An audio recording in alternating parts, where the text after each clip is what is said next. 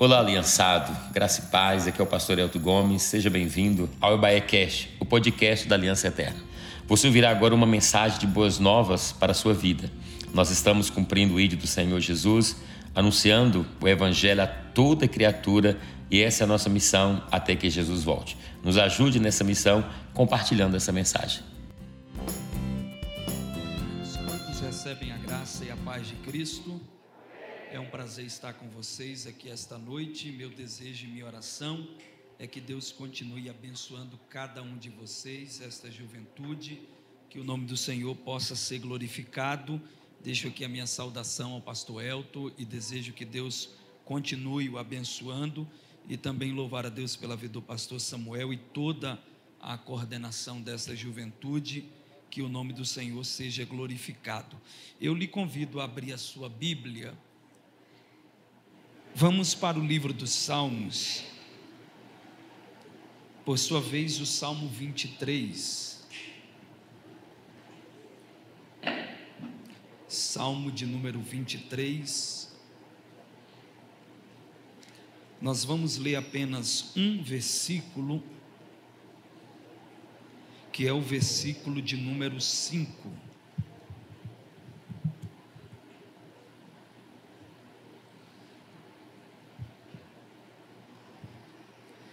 Salmos de número 23.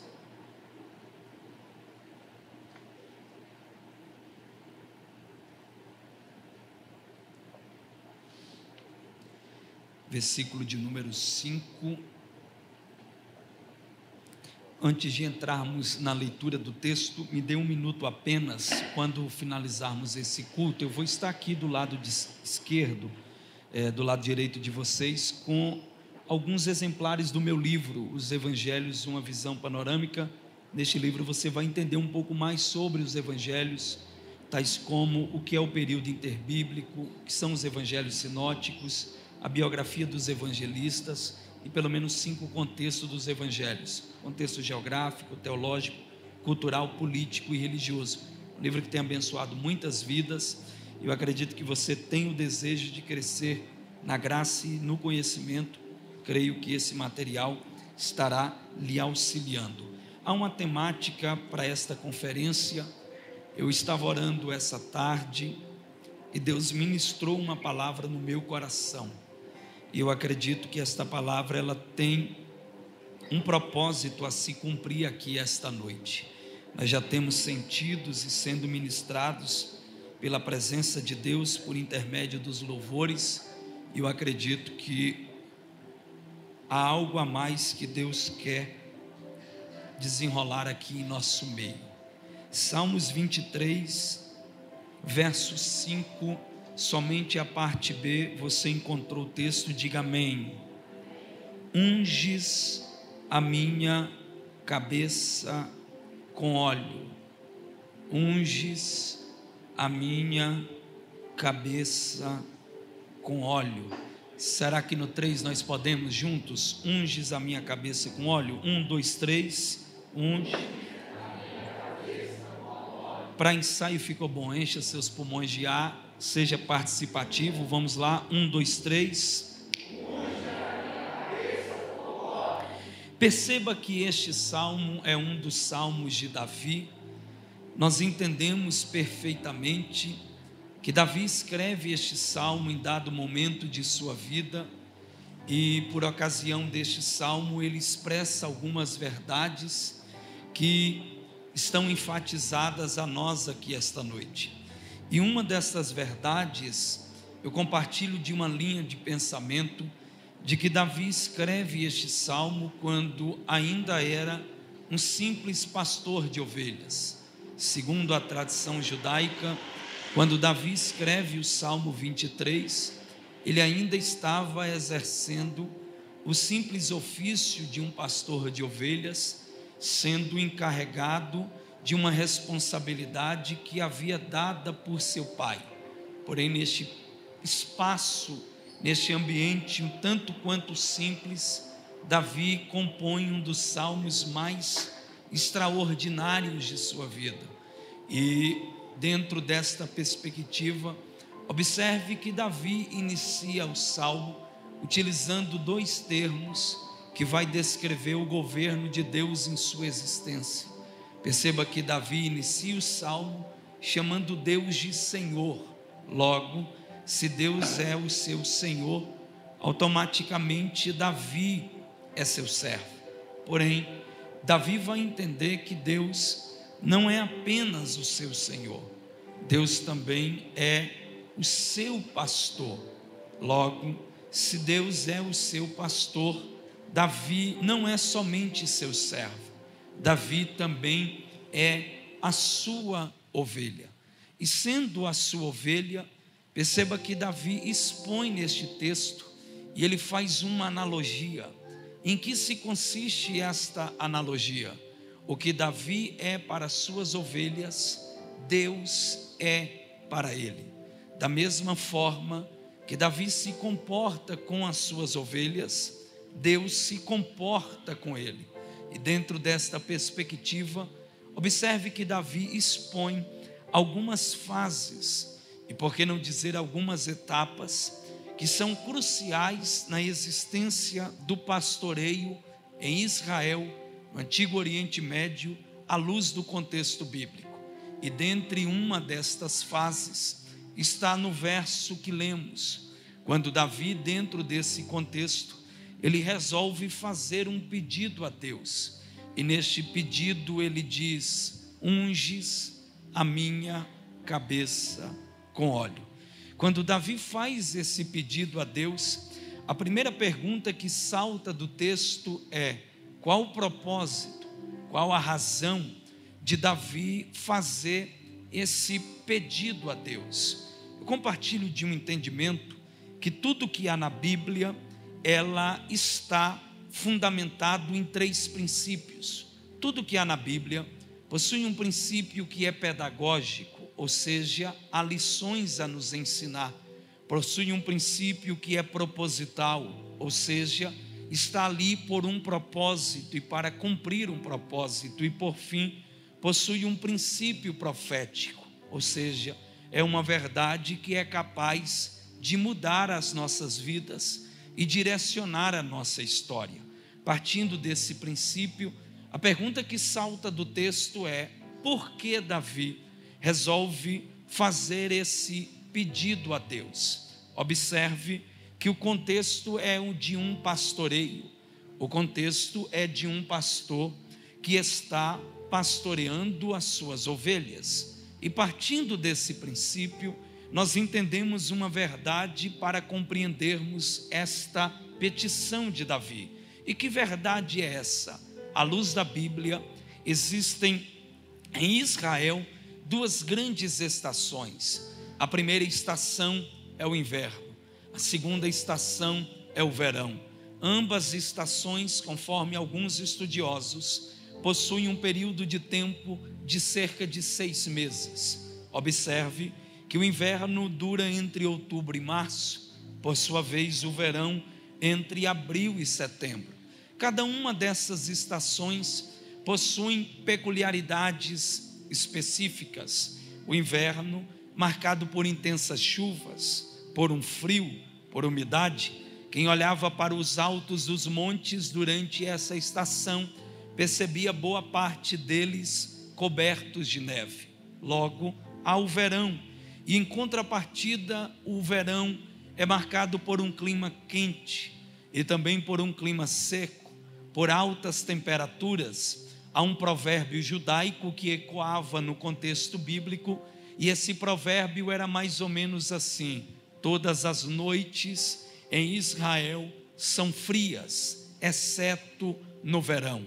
O verão possuía algumas características, e nessas características há facetas que são positivas e em contrapartida que são negativas. Quais são essas facetas em um aspecto positivo. O verão, para o semeador, era muito agradável, pois era no verão que ele iria colher tudo aquilo que ele plantou. Logo, se para o semeador o verão era bom, o verão era positivo, para o pastor de ovelhas, o verão não era legal.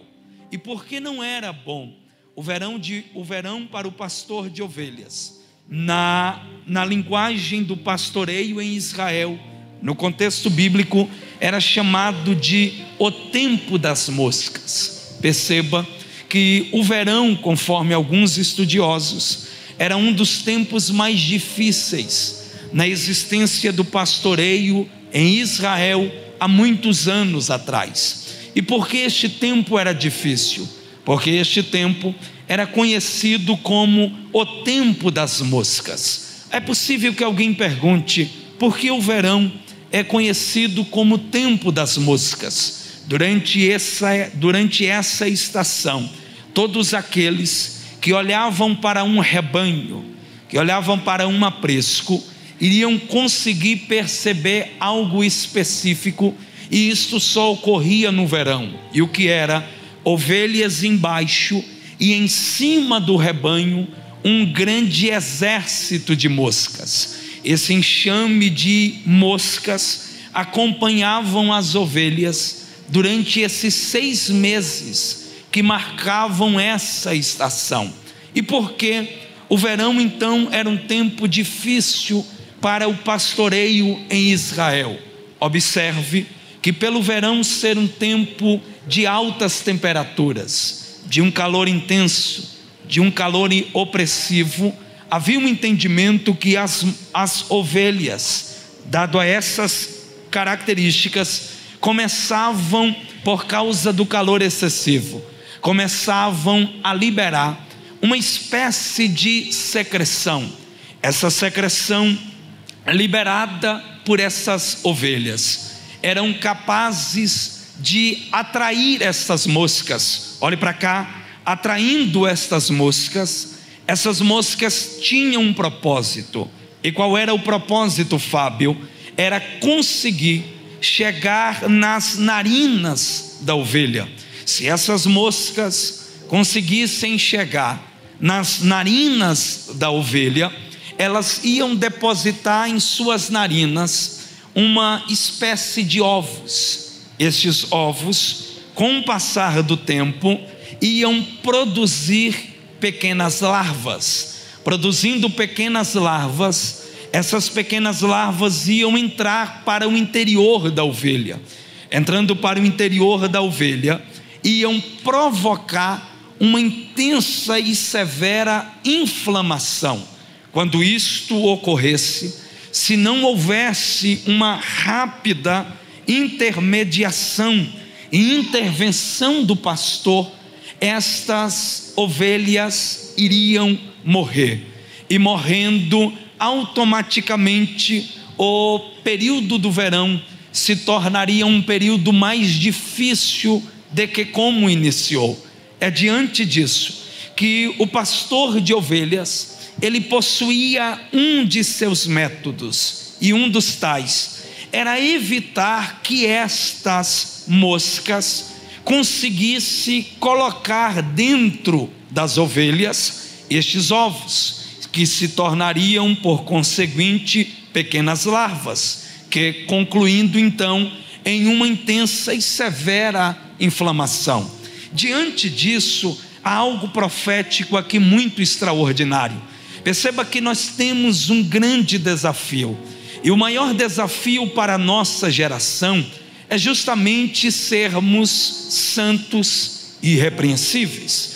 E já que há esse desafio, surge alguns inimigos, e estes inimigos são capazes de nos impedir que vivamos neste ambiente de santidade e que sejamos irrepreensíveis. E quais são esses inimigos? É possível que alguém se questione que um dos maiores inimigos para a nossa geração de ovelhas é aquilo que Davi falou quando disse, escrevendo, descrevendo o seu currículo, quando ele fala para Saul que ele era pastor de ovelhas. E sendo pastor de ovelhas, quando vinha o urso, quando vinha o leão, vindo um desses animais, ele protegia as suas ovelhas, tanto do urso e tanto do leão. Embora o urso e o leão seja um grande inimigo das ovelhas. Eu entendo que o urso e o leão não é os maiores inimigos desta geração de ovelhas. E por que não é o maior inimigo? Porque perceba que nós estamos no aprisco, nós estamos na presença de Deus. E na presença de Deus, sendo este um aprisco, existem muros que nos protegem. E este muro nos protege dos ursos, estes muros nos protegem dos leões. Porém, existe algo que esse aprisco não pode nos proteger. Esse aprisco não nos protege das moscas. Então eu percebo que o maior inimigo da nossa geração de ovelhas não são os ursos. O maior inimigo da nossa geração de ovelhas não são os leões. O maior inimigo da nossa geração de ovelhas são as moscas. Porque enquanto estamos neste ambiente da presença, este ambiente nos protege dos ursos. Enquanto estamos neste ambiente de presença, este ambiente nos protege dos leões. Mas em contrapartida, este ambiente não nos protege das moscas. E se não nos protege das moscas, as moscas são os maiores inimigos da nossa geração de ovelhas. E se ela é o maior inimigo, ela é capaz de nos impedir ou de nos frustrar que vivamos uma vida de santidade e sejamos irrepreensíveis. Mas como esta geração de moscas, ou como este exército de moscas, pode nos impedir de vivermos isso, se estamos dentro do aprisco, se estamos no ambiente da presença. Perceba algumas verdades aqui. Primeiro, quando uma ovelha era infectada, ela começava a esboçar algumas reações. Eu não estou falando de uma ovelha que está fora do aprisco, eu estou falando de uma ovelha que está dentro do aprisco. E, que, e quais são estas, essas reações desta ovelha que está infectada? Quais são as reações desta ovelha que foi infectada? Primeiro, o pastor percebia que uma ovelha infectada era uma ovelha que perdia a constância no seu caminhar. Esta infecção provocava nesta ovelha essa perca de constância, de equilíbrio, de estabilidade.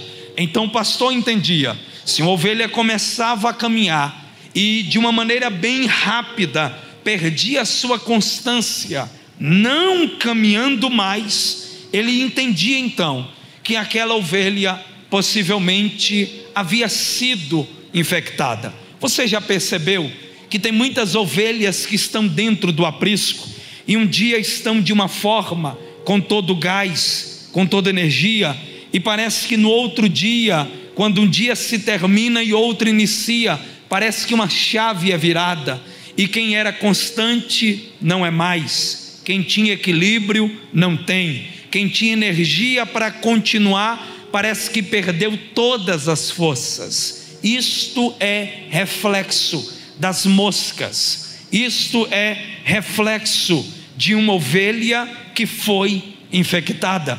Mas se não bastasse uma ovelha perder a sua constância, ela também perdia a sua coordenação motora. O pastor sabia: se uma ovelha foi infectada, além de perder sua constância em caminhar, ela também perdia sua coordenação motora.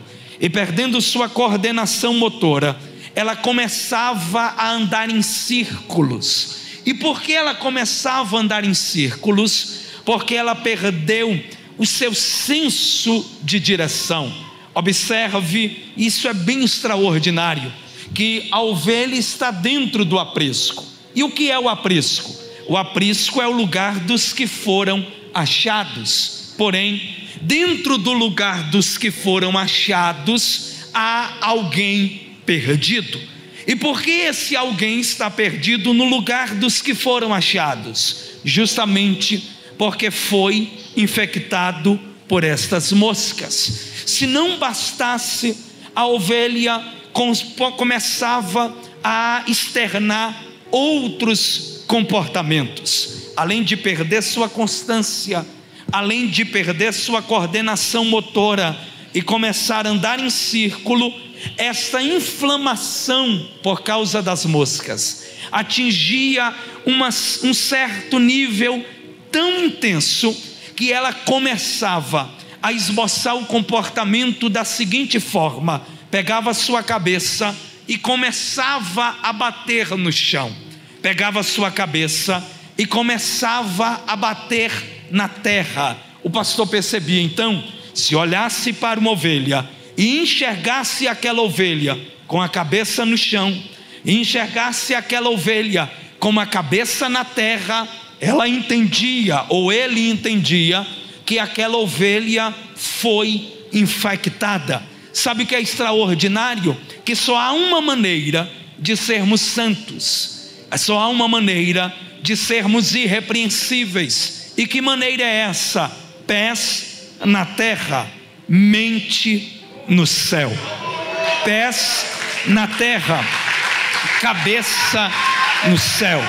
Muita gente se questiona por que Daniel foi capaz de ser santo e irrepreensível em Babilônia, sendo que o contexto de Babilônia é totalmente antagônico ao seu contexto, porém a resposta é única e simples. E qual é a resposta, Fábio? Os pés de Daniel estavam na Babilônia, só que sua mente, seu coração não estava em Babilônia, sua mente e seu coração estava em Jerusalém. Então é possível estar em Babilônia e ser santo.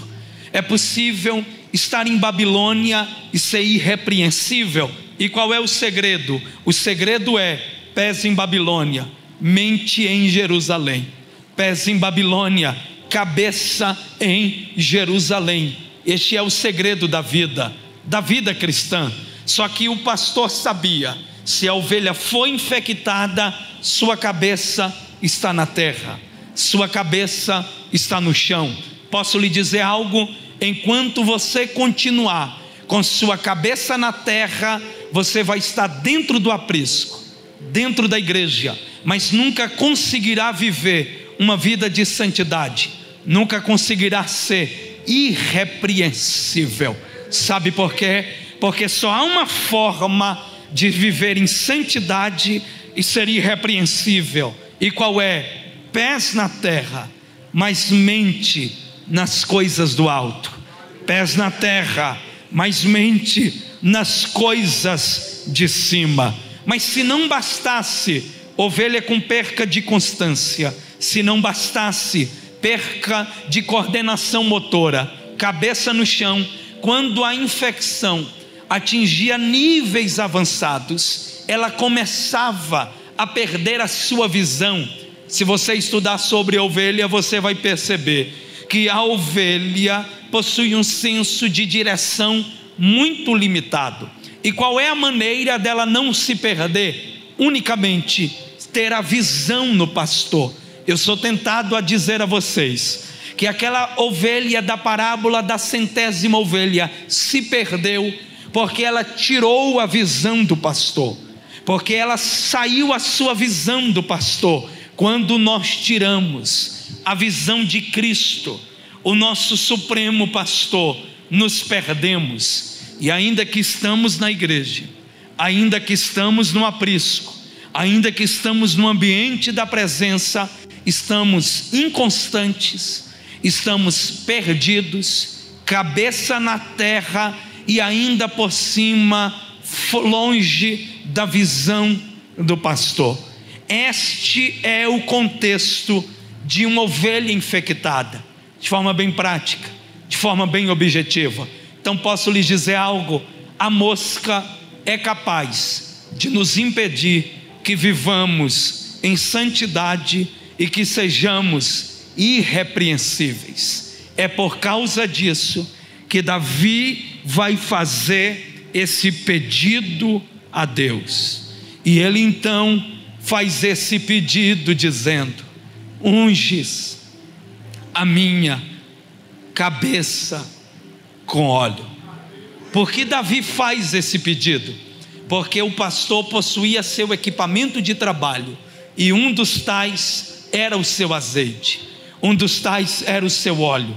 O óleo do pastor possuía uma diversidade de funções e uma das tais, no período do verão, no tempo das moscas, o óleo do pastor era como se fosse uma espécie de um repelente.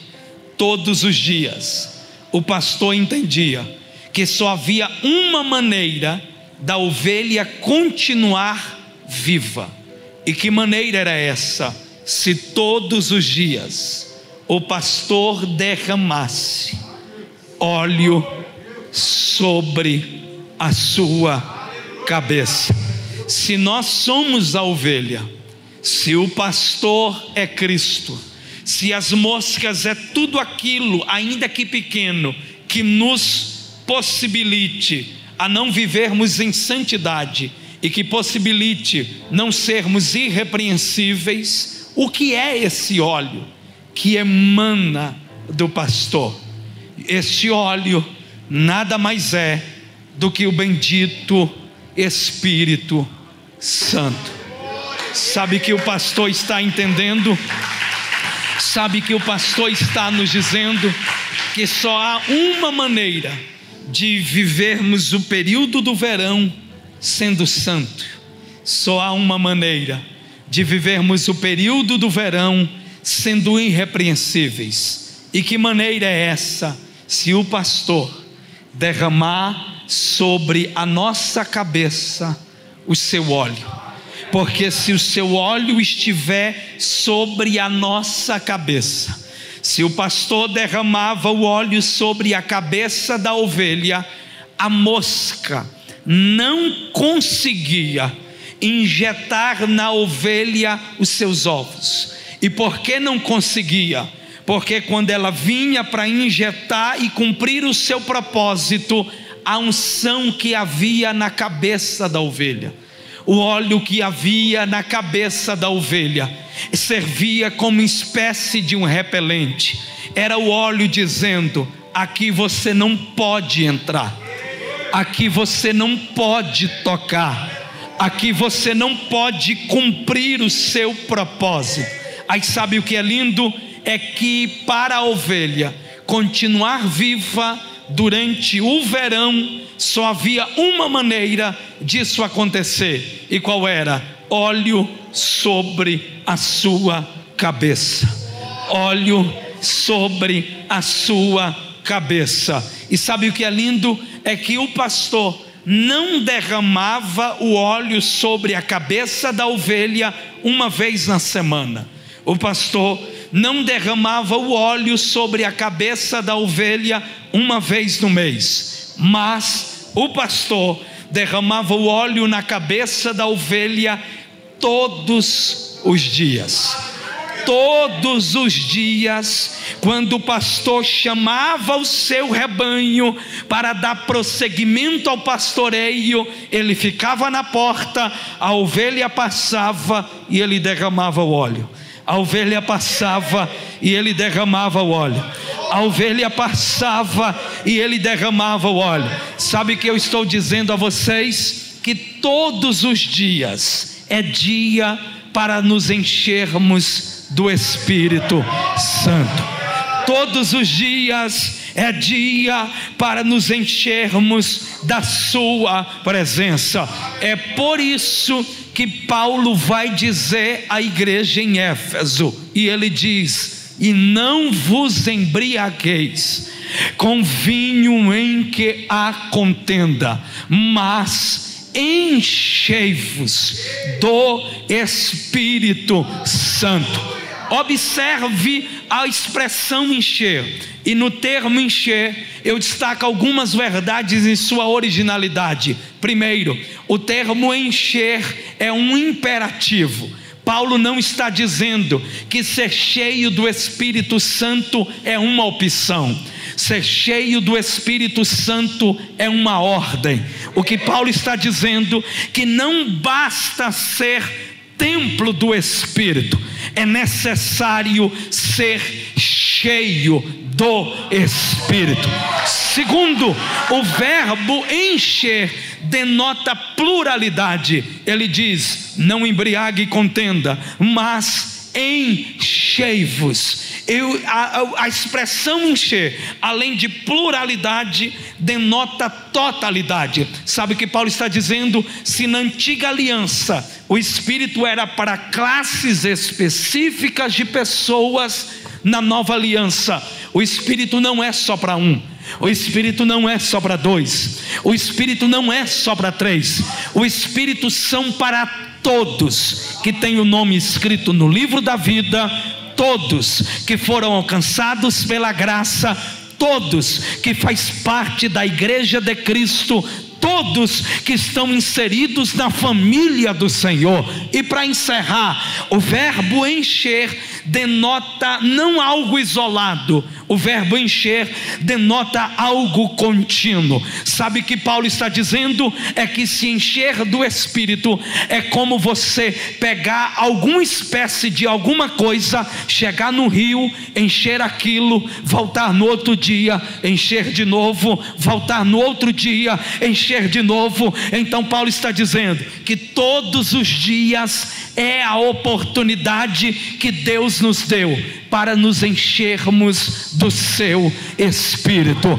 Porque se isso acontecer, se estivermos cheios do seu espírito, vamos estar em Babilônia, mas vivendo em santidade e sendo irrepreensíveis. Por quê? Porque a mosca vai sobrevoar querendo nos querendo gerar em nós perca de coordenação motora para estarmos como se fosse perdidos. A mosca vai querer gerar em nós perca da visão, vai querer provocar em nós inconstância, mas quando ela vir para fazer isso, ela vai ver que a sua cabeça está molhada de óleo. E se a sua cabeça está molhada de óleo, ou seja, se a sua vida está cheia do Espírito Santo, você vai andar na lama, mas não vai se sujar. Você vai andar neste mundo, mas não vai se contaminar. Você vai ser santo e irrepreensível. Por quê? Porque a unção do Espírito está sobre você. A unção do Espírito está sobre a sua vida. Então é muito sério que Deus ministrou meu coração essa tarde. Então posso lhe dizer algo com seu conhecimento, com a sua habilidade, com as suas características, com seus pontos fortes, com seus predicados, isso não será suficiente para que você viva em santidade e seja irrepreensível. Mas se você se diminuir, se desarmar de tudo que impede e dizer: Pai, eu quero ser cheio do teu espírito, você vai estar em Babilônia, mas não vai ser contaminado por Babilônia porque o Espírito está sobre você. Aleluia. Aleluia. Aleluia. Aleluia. Mas antes do pastor derramar o óleo na cabeça da ovelha, havia um segundo indicativo. Antes de derramar o óleo, primeiro ele olhava para a ovelha e se encontrava nela a sua marca ele só podia derramar o óleo se a ovelha tivesse a sua marca. Sabe por que o pastor acha aquela ovelha perdida entende que aquela ovelha é sua ovelha? Por uma simples razão: aquela ovelha está ferida, aquela ovelha está machucada, aquela ovelha está arrebentada, mas todas as circunstâncias não foi capaz de tirar algo que o pastor havia lhe dado. E o que era? A sua marca. Então posso lhe dizer algo, e eu sei o que eu estou dizendo aqui, eu estou muito tranquilo. Você pode fugir para qualquer lugar, você pode ir para onde você quiser, Você pode fazer o que você quiser, mas nada e ninguém será capaz de tirar aquilo que o teu pastor, que se chama Cristo, colocou em você. Há uma marca aí que ninguém pode retirar. Ai, chamanagarras.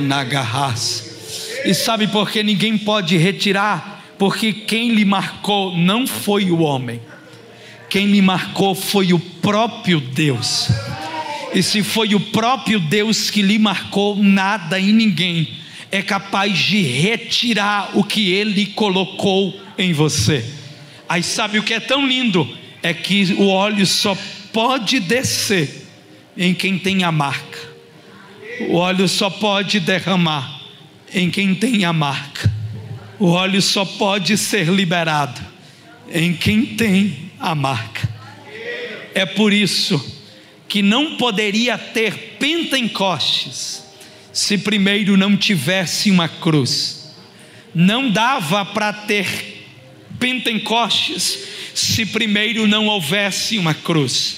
Ou seja, não dava para ter o Espírito descendo se primeiro não houvesse um cordeiro morto. Não dava para ter o óleo sendo derramado se primeiro não houvesse um sangue derramado. Sabe por quê? Porque na cruz nós recebemos esta marca. Na cruz ele nos marcou. Na cruz ele te marcou. E no Pentecoste e no cenáculo, se na cruz recebemos a sua marca, no cenáculo, no Pentecostes, recebemos o seu Espírito. É por isso que o Espírito, o Espírito Santo então não é para todos. O Espírito Santo é só para quem tem a sua marca. O Espírito Santo é só para quem tem e quem foi marcado por sua presença. Você pode levantar a sua mão para o céu, porque eu estou sentindo esta unção aqui. Eu estou sentindo esta presença aqui eu estou sentindo esta graça aqui. Então eu posso liberar algo sobre vocês. Se você de fato e de verdade foi marcado por Ele, há uma unção sendo liberada sobre ti esta noite. E esta unção, esta unção vai lhe dar capacidade para você viver em santidade e ser irrepreensível. Eu já vou encerrar, chamo o ministério de louvor aqui, por favor. Se coloque em pé, porque neste ambiente profético, nesta dimensão espiritual, o Espírito ministrou algo ao meu coração, e eu estou liberando aqui para vocês. E uma das coisas que o Espírito ministrou ao meu coração é que Ele estará derramando sobre nós aqui esta noite uma porção maior da tua presença, uma porção maior do teu espírito, uma porção maior da sua glória. Então, antes de fazermos esta oração, antes de fazermos esta oração, eu queria perguntar: se há alguém aqui que se afastou do Pai, mas hoje quer voltar para Ele, se há alguém aqui que quer se render a Cristo esta noite e reconhecê-lo como Senhor e Salvador da sua alma, se houver alguém, me ajuda, me ajuda. Se você estiver do lado de alguém que não é evangélico, que está afastado, faz o convite para ele, e se ele aceitar, traga-o aqui à frente. Se houver alguém, o momento é este. Se houver alguém, a oportunidade é agora. Se houver alguém, este é o momento. Aleluia, aleluia, aleluia. Eu quero fazer uma oração com vocês. Só você que recebeu esta marca, você pode levantar uma das suas mãos aos céus. Você pode levantar uma das suas mãos aos céus.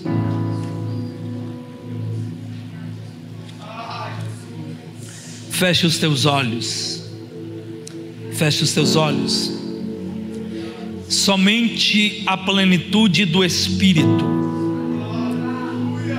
somente as dádivas que emanam da Sua presença, são capazes de nos dar condições para que sejamos santos e para que vivamos e sejamos irrepreensíveis porque em nós não há méritos suficientes para vivermos nessa dimensão.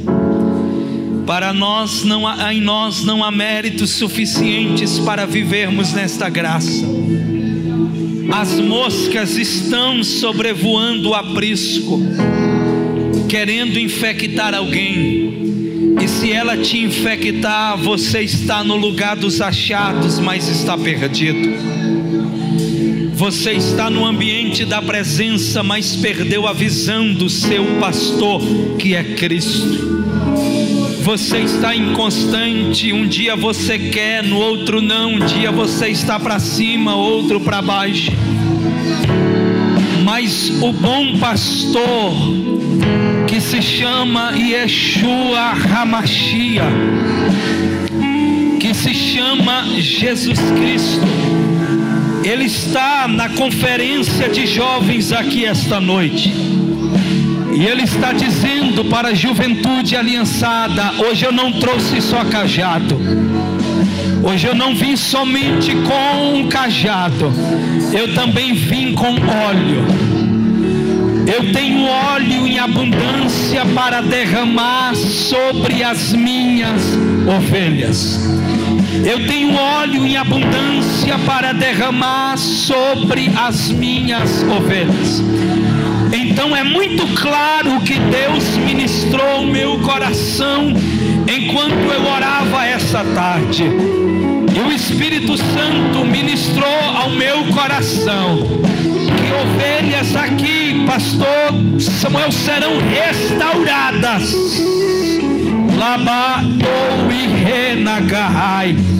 Sabe por que serão restauradas? Porque essa mosca está disposta a acabar com os teus sonhos, a destruir tua vocação. Essa mosca está disposta a acabar com tudo aquilo que Deus designou para a tua vida mas o óleo do Espírito está sendo derramado sobre nós aqui esta noite. Então eu lhe convido a você só fazer um pedido a Deus. E o seu pedido é o pedido de Davi: unges a minha cabeça com óleo. Unges a minha cabeça óleo. Só que no seu pedido, lembra da declaração do salmista? É como óleo que desce sobre a barba, que alcança as vestes, que molha a cabeça, que molha a barba, que molha as roupas e que vai até o pé. Não entendi nada. A unção do Espírito, ela não vai ficar só na tua cabeça ela vai se apoderar do seu corpo por completo, na sua mente, nos seus olhos, na sua audição, na sua visão, no seu falar, no seu andar, no seu comportamento.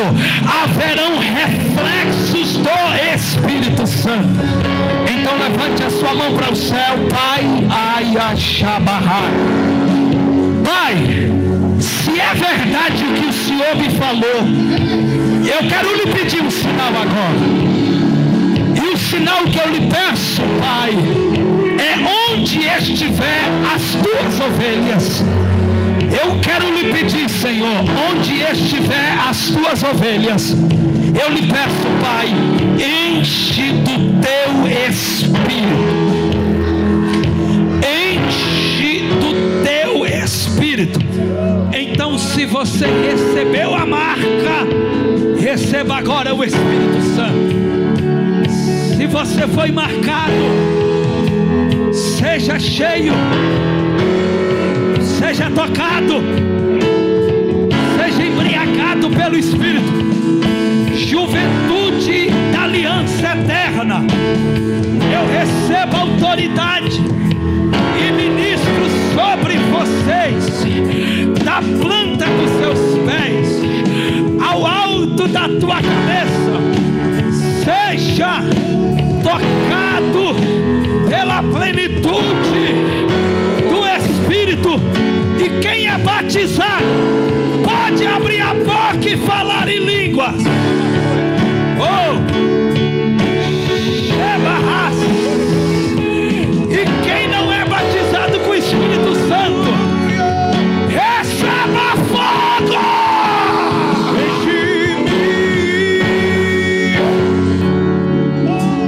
Sou de fazer isso,